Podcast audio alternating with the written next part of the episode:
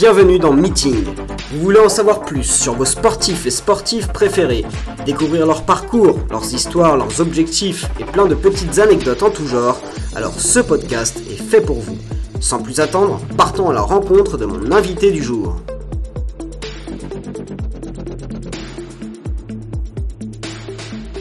Il s'agit d'un vététiste, Titouan Perrin Gagné, et il porte bien son nom car Gagné, il l'a fait de nombreuses fois dans sa carrière. En témoigne son palmarès stratosphérique, 7 hein. fois champion de France, 3 fois champion d'Europe, 4 fois champion du monde, rien que ça.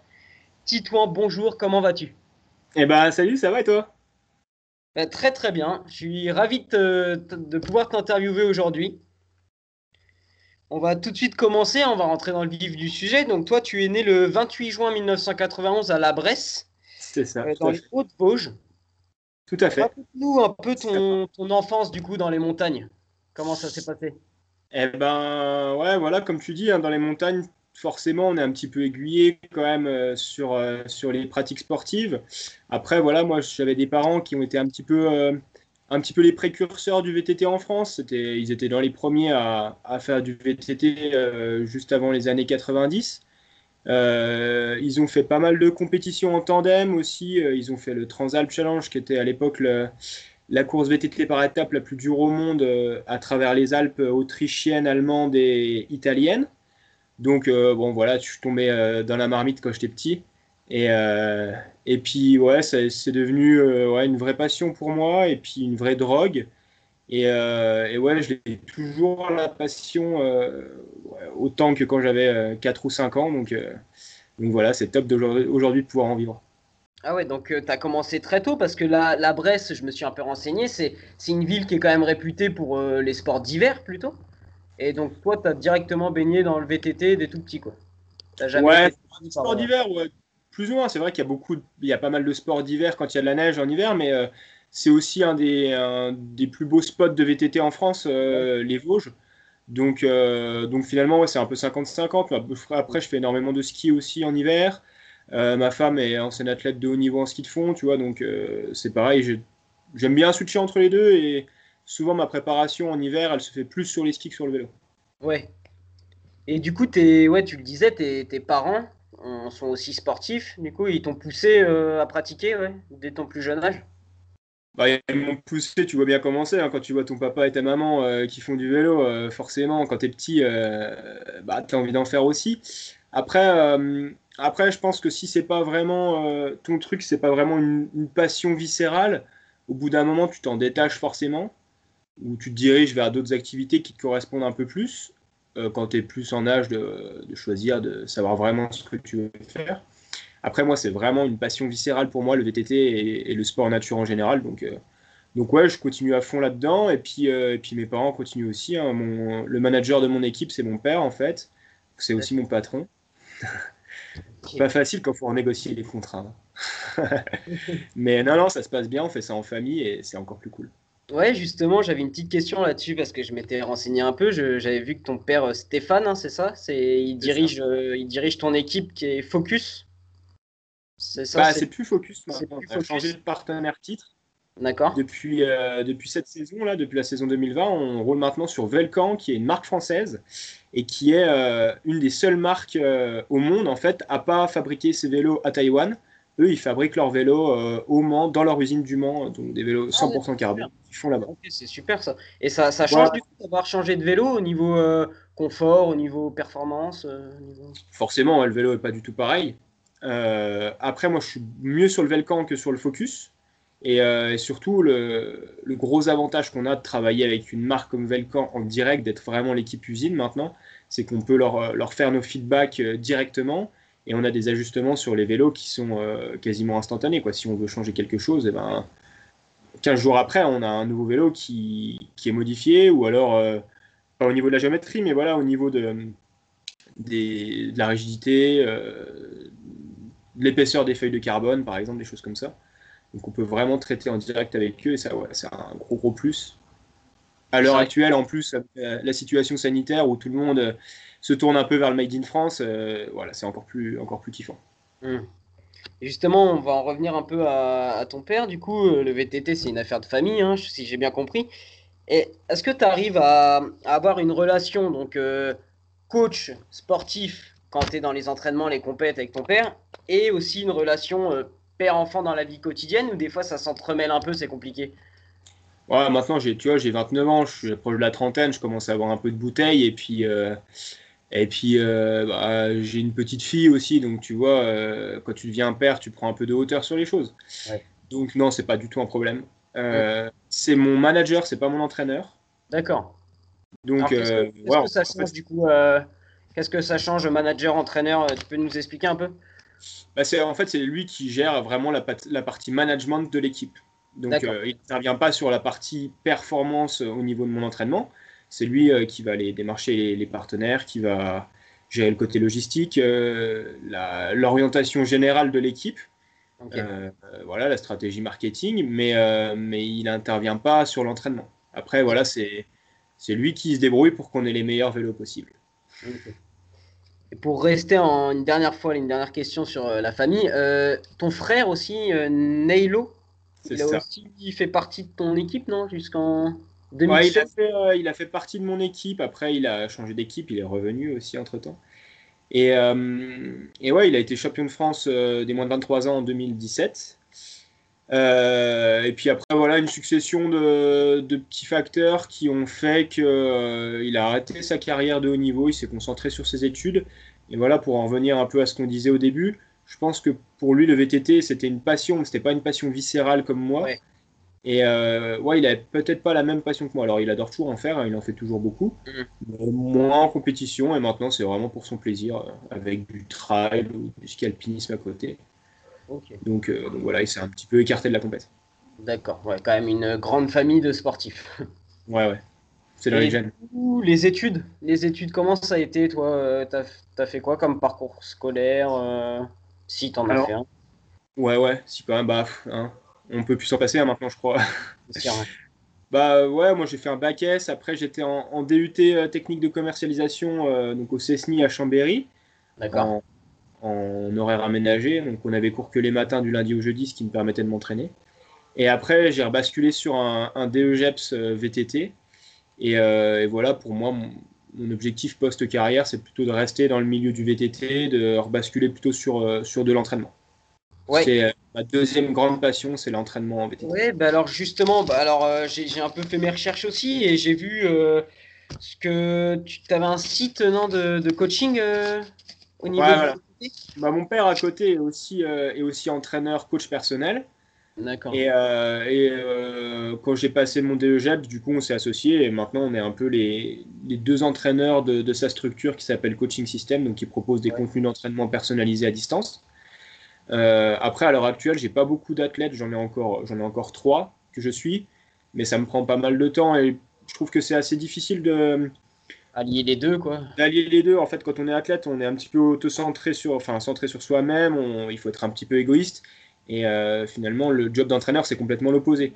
Donc, euh, moi, j'aime bien, j'aime bien garder un pied dedans, mais voilà, il faut pas que ça, que ça empiète trop sur ma partie athlète, qui est pour l'instant ma priorité. Mmh, je comprends. Et alors, du coup, tu fais du cross-country eliminator. Donc, c'est un format de course euh, assez récent et très impressionnant. Euh, est-ce que tu peux nous expliquer un peu plus en quoi ça consiste en détail, vraiment, euh, ce format de course? Alors, c'est la partie sprint en fait du VTT cross country. Donc, le VTT cross country, voilà, il y a plusieurs disciplines dans le VTT le trial, la descente, le cross country. Donc, c'est la partie sprint en fait. Ça se dispute sur un parcours d'environ 1 km. Ça dure à peu près 2 minutes. Et euh, c'est sous forme de poule par élimination. On commence par faire euh, une qualification en individuel au temps. Donc sur un tour de parcours, euh, le meilleur chrono remporte la qualification. Ensuite, les 32 meilleurs temps sont sélectionnés pour les phases de poule. On commence en huitième de finale 4 par 4. Et à chaque fois, les deux premiers de chaque poule sont sélectionnés pour la manche d'après. Donc en quart de finale, ensuite demi-finale, jusqu'à la finale où on est 4 et où les médailles sont distribuées. Ah ouais, c'est sympa euh, comme format de petit à petit, et avec des éliminations, une montée progressive et tout, c'est pas mal. Tout à fait. Tout à fait. ça dure assez longtemps hein, finalement entre le moment où on part à l'échauffement euh, avant la qualification et puis euh, le moment où on descend du vélo de la finale, il se passe vite, 3 heures, 3 heures et demie. Et toutes les phases de récupération se font sur home trainer en actif en fait. Donc, ah même si c'est un peu fort court de sprint, en fait, les qualités d'endurance sont aussi hyper importantes. du coup, justement, j'allais te poser cette question-là. c'est des efforts assez courts, assez explosifs. Mais en même temps, comme tu dis, du coup, il faut aussi avoir une bonne endurance, je pense. Donc, comment, comment toi, tu gères ta préparation pour les compètes, au niveau des entraînements, comment tu gères tes semaines? Bah comme tu le dis, hein, de toute façon, euh, les qualités endurance, c'est ça qui va vraiment te permettre de récupérer et d'encaisser des efforts qui sont très lactiques. Mm. Euh, voilà, comme on peut en avoir euh, un peu sur le 400 mètres en athlétisme, par exemple. Sauf que là, bah, c'est une répétition de, de 5 fois 400 mètres en athlé en une après-midi. Ouais. Donc ça calme, ça calme un peu.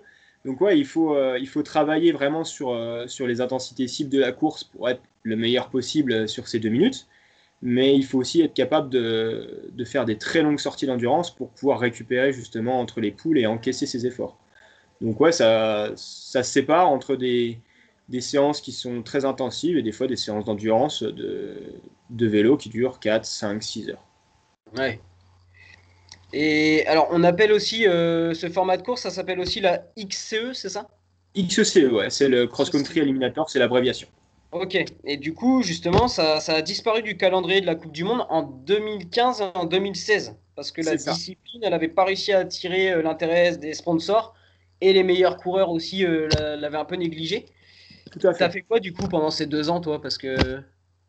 Alors ouais, en fait, comme tu l'as dit, hein, c'est surtout euh, que les, les, top, les top pilotes du cross-country olympique, donc la seule discipline du VTT présentée aux Jeux olympiques, n'arrivaient pas à trouver leur intérêt dans l'éliminateur, dans parce qu'en fait les deux disciplines demandent des qualités physiques complètement opposées.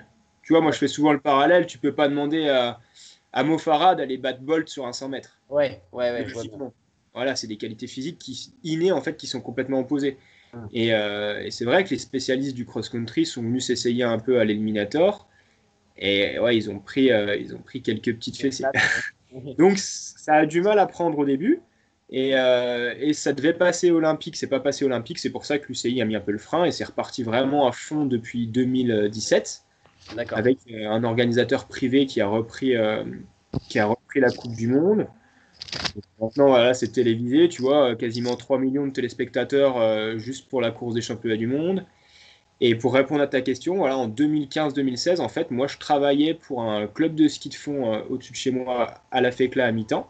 D'accord. Donc, euh, à trois quarts temps même. Donc, en fait, je bossais pas mal l'hiver, j'annualisais mon travail, je bossais pas mal l'hiver, et en été, euh, je continuais à courir les courses de XCE qui restaient, mais c'était plutôt euh, en deuxième rideau, jusqu'à ce que ça revienne vraiment en 2017 et que, et que je passe vraiment pro à ce moment-là. Ok. Et justement, toi, tu, tu, domines en fait ton sport depuis, on va dire, 2013. Je me permets un peu de citer ton, ton palmarès hyper impressionnant quoi, au niveau des championnats de France. Donc, tu as eu déjà, tu as eu en 2009 l'argent au championnat de France junior. Ouais, c'est ça. Derrière un certain Jordan, Sarrou, champion du monde euh, de cross-country olympique cette année. Ah, après, tu as enchaîné donc en 2013, 2014, 2015, 2016, 2017, 2018, 2020, l'or. C'est ça. En 2019, tu as eu l'argent. Ouais, tout à fait. Est-ce que ça a été une déception, ça Parce que du coup, tu as, enchaîné 2013, 2014, 2015, 2016, 2017, 2018, l'or, tu devais être hyper habitué, et hop, un moment, deuxième place.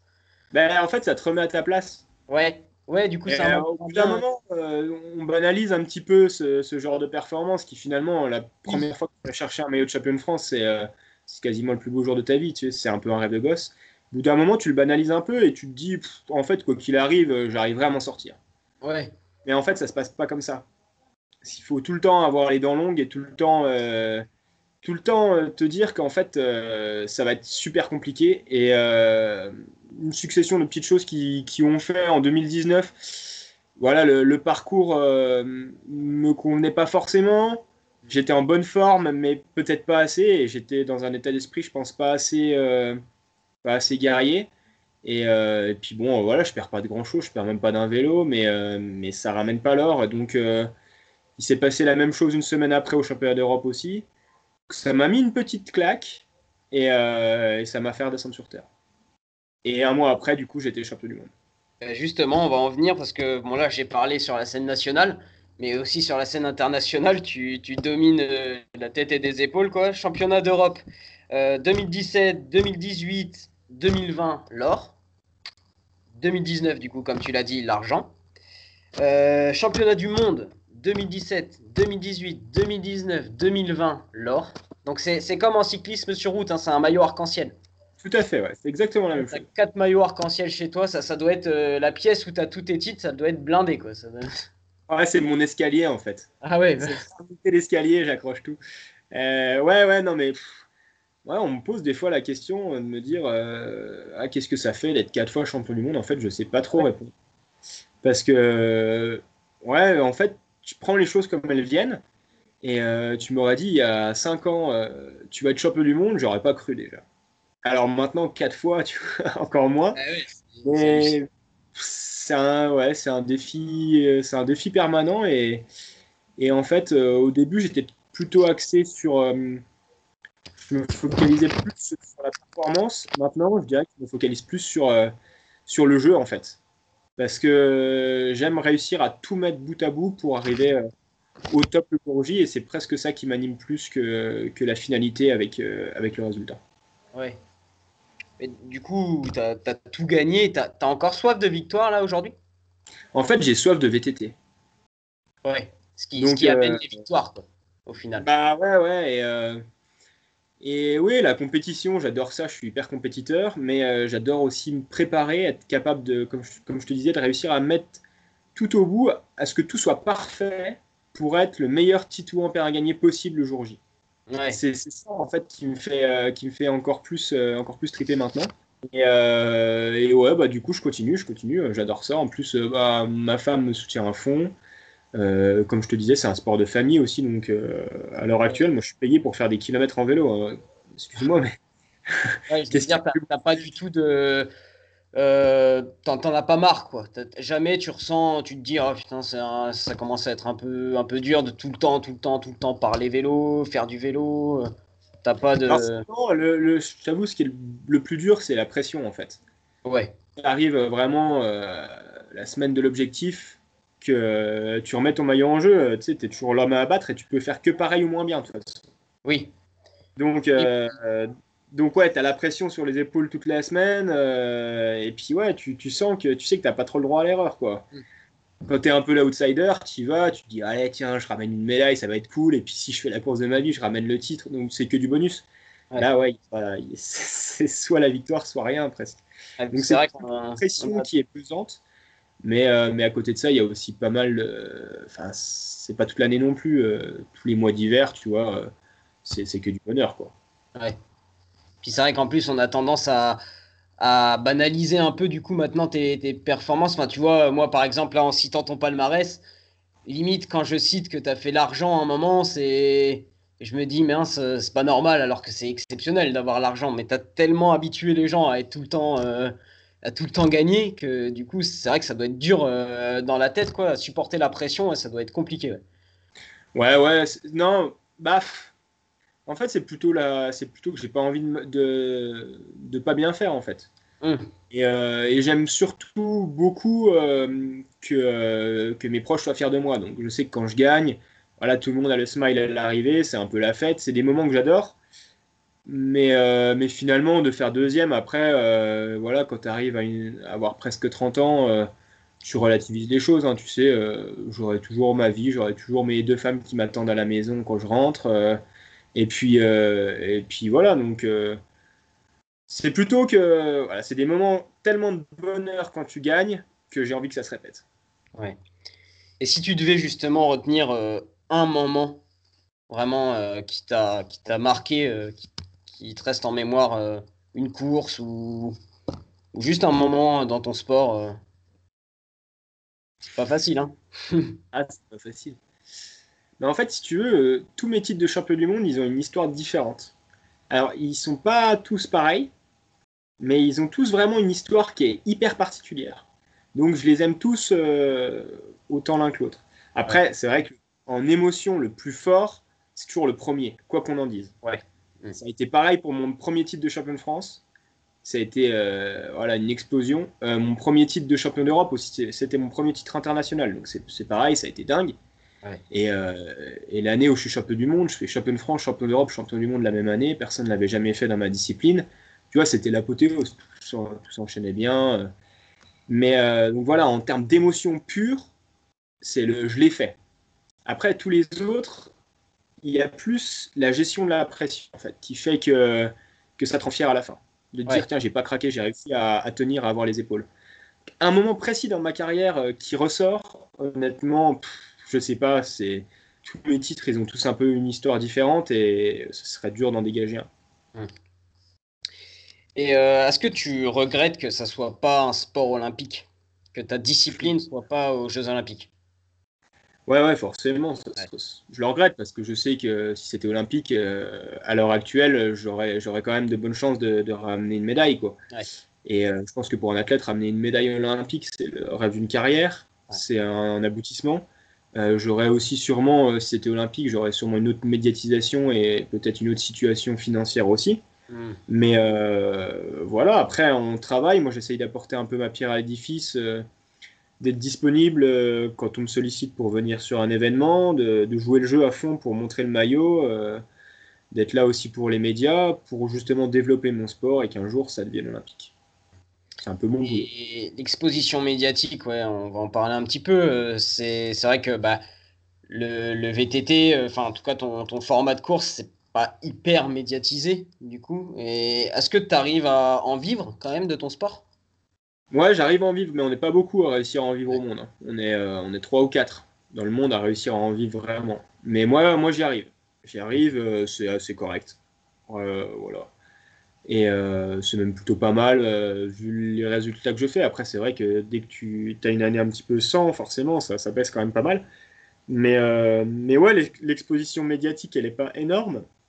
Après, c'est une discipline qui a quand même pas mal de, de potentiel tu vois, un parcours d'un kilomètre, euh, tu peux ah mettre un petit peu euh, ça coûte pas très cher à mettre en place, c'est hyper télévisuel en plus. Oui, c'est ça, ouais. Donc c'est pour ça ouais, qu'on travaille à fond, euh, on travaille à fond pour développer le truc. Voilà, comme je te disais, les championnats du monde, 3 millions de téléspectateurs à travers le monde, tu vois, ça commence à être correct quand même.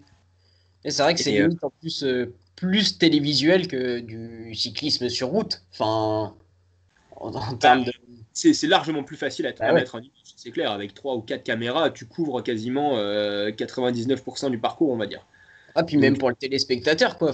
en athlétisme, euh, tout le monde préfère voir un 100 mètres du Bolt qu'un 10 000 mètres. Tu vois. Ah, Regardez, ou un marathon. encore, un 10 000 mètres, ça dure pas si longtemps que ça non plus. Hein. Un marathon, par exemple, tu vois. voilà, un marathon, d'accord.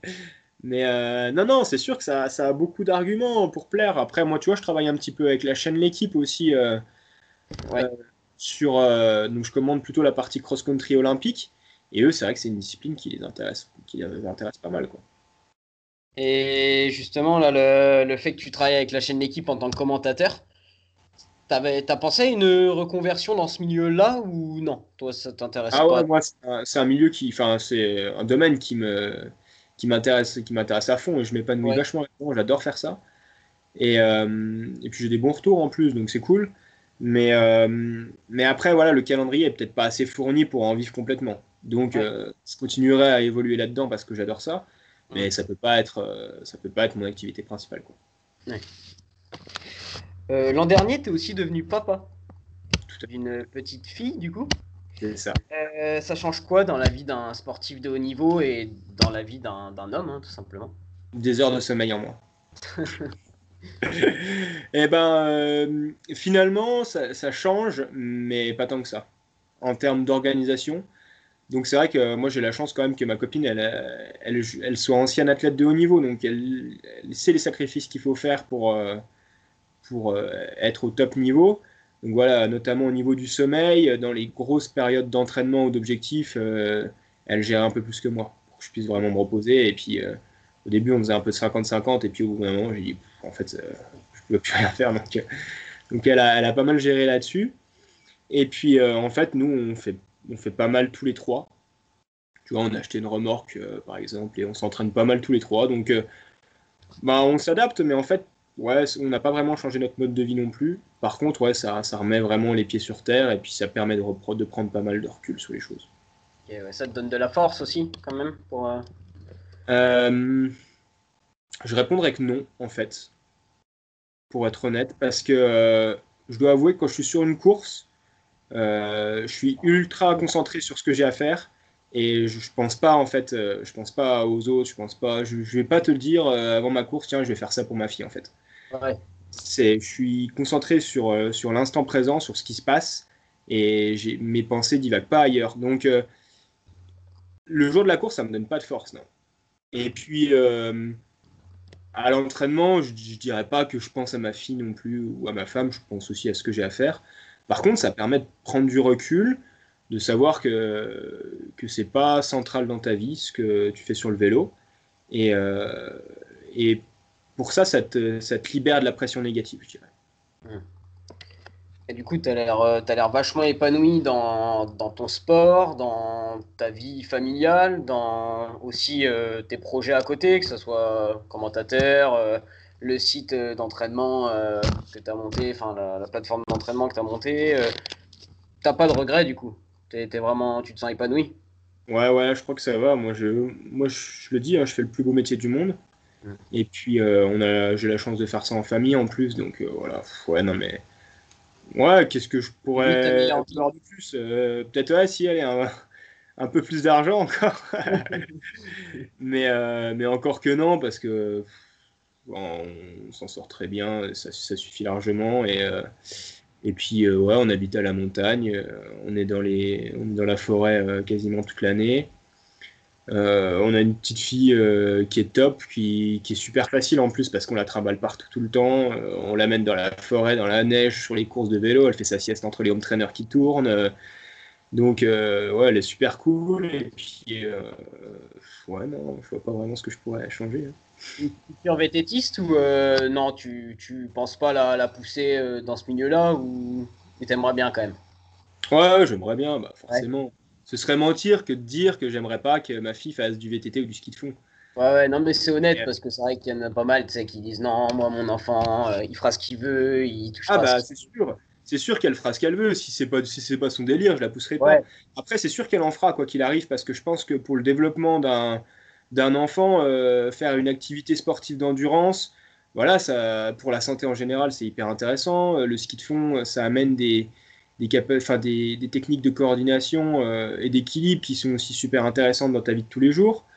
Et euh, donc c'est sûr qu'elle fera du sport, c'est sûr qu'elle fera du VTT, du ski de fond. Après, si elle veut pas en faire à haut niveau, si elle veut pas en faire dans, quand elle sera plus grande, elle choisira tout à fait ce qu'elle veut faire. Je pense que ça va vite lui plaire parce que si tu, si comme tu dis, elle fait des siestes entre des home trainers, bon, je pense qu'elle va vite. euh. Ouais, j'espère, mais en tout cas, c'est sûr que si elle veut, euh, si elle veut, on sera là pour l'accompagner. Ok, bah c'était, c'était très très intéressant. On va passer maintenant aux petites questions insolites. Vas-y. Là, euh, là, tu t'es pas préparé là-dessus, tu vas voir, c'est marrant. Donc, euh, ta musique préférée ou un groupe de musique Pink Floyd.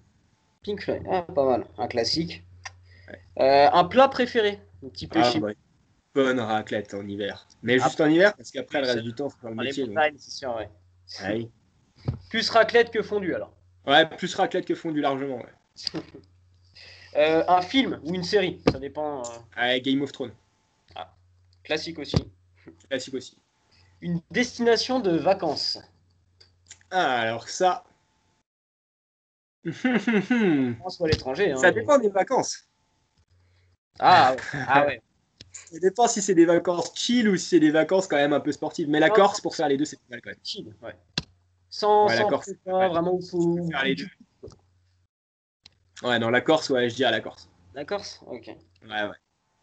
Euh, alors une passion autre que le VTT, parce que là j'avoue que tu es ultra passionné de VTT, enfin, mais est-ce que tu as un autre truc? Qui te, qui te plaît, euh, qui te...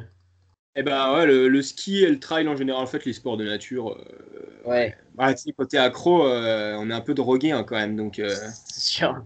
donc, ouais, non, je suis pas musicien, je collectionne pas les petites voitures non plus. mais, mais non, ouais, le ski de fond, j'adore le ski de fond. Et t'as pas une autre passion que le sport, c'est vraiment ultra Ouais, c'est c'est mon délire. normal. Euh, un idole, ou une idole, hein, bien sûr. Quelqu'un qui t'inspire, euh, Euh, pas. hein, enfin. en, en tant qu'athlète, j'ai deux athlètes qui m'inspirent pas mal, c'est Nino Shorter et Martin Fourcade. Ouais, ok. T'as lu Voilà. son bouquin à Martin Fourcade? Non, pas encore. Pas encore, mais, mais on l'a récupéré, donc Ouais, il je est bien. je connais bien son parcours quand même. Donc je dirais ouais, Martin Fourcade pour, pour, la force, pour la force mentale qu'il a. Mm. Et puis pour les positions qu'il prend aussi par rapport aux, deux pages. Ouais. voilà, par rapport au charisme aussi du gaillard. Et Nino Shorter par rapport à son professionnalisme. l'entraînement et puis puis la motivation qu'il a, et puis ouais, c'est quelqu'un qui court et puis qui, qui est au millimètre en fait sur tous les aspects de la performance. Et euh, c'est quelque chose qui me parle pas mal. Justement, le dopage, euh, t'en penses quoi là en ce moment? C'est un peu compliqué dans le monde sportif. Euh. Il y a pas mal de cas qu'on découvre de plus en plus. Après, ouais, je sais jamais, je sais jamais trop quoi en penser parce que je suis toujours un peu tiraillé entre euh, la suspicion et puis entre le fait de ne pas avoir trop envie d'être pessimiste non plus. Ouais, c'est vrai. Bon, euh, voilà, on n'est pas dupe non plus. Hein. On sait qu'il y en a. Euh, après, j'ai pas envie de regarder tout le monde, me dire tiens, il charge, à lui, je pense pas. Ouais, c'est vrai que c'est un peu ça. Et... C'est vrai que ça casse un peu le truc parce que quand quelqu'un fait une super performance, au début on est tous euphoriques et après on retombe en disant ouais mais bon il est dopé ou ça casse un peu. Et puis c'est voilà on tape pas mal sur le vélo en général euh, alors que alors qu'il y a des sports qui sont euh, qui sont mille fois pires. Et euh, et puis même quand on tape tu vois sur les coureurs du Tour de France, moi j'ai quand même beaucoup de respect pour eux parce que je sais ce que c'est que de faire 6 heures de vélo et je sais ce que c'est que de faire 6 heures de vélo en course. Par contre, je sais pas ce que c'est que de le faire trois semaines de suite. Ouais, c'est hallucinant. Euh, honnêtement, ça doit être un truc de dingue. Euh, quand tu vois que les mecs euh, ils prennent des boîtes à la première étape, qui continuent quand même avec des fractures sous la pluie, dans le vent, en montagne, et, et, puis qui passent un peu à travers et que tout le monde les flagelle sur les réseaux sociaux, voilà, moi ça me rend un peu fou et, et, puis après, euh, voilà, on tape aussi en disant que c'est des dopés, alors qu'en fait, les mecs, c'est juste des, gros, des gros warriors, des warriors donc, euh. Ouais, c'est ça. C'est, impressionnant. C'est vrai qu'on a tendance à minimiser leur performance en, les accusant de dopage, alors que c'est extraordinaire. Quoi. Et même avec du dopage, moi, je oui. sais pas comme défendre. c'est ça. Et même avec du dopage qu'ils font, c'est quand même ouf déjà. Ouais. Et c'est vrai que même ultra dopé, euh, je pense qu'il y a peu de monde qui fait ça. Quoi. Alors, on va terminer avec une petite euh, question. Enfin, si tu devais te caractériser en deux mots, deux mots qui caractérisent Titouan Perrin Gagné. Je dirais passionné et professionnel.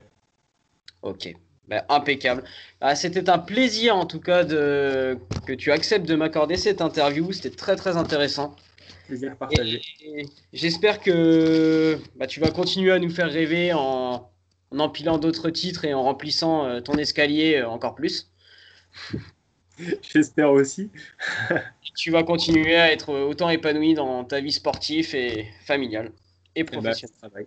bah, merci à toi et puis bon courage aussi euh, pour la suite de tes projets. Euh, et, puis, ouais, bonne chance. Ben, merci beaucoup. Allez, salut. Allez, salut.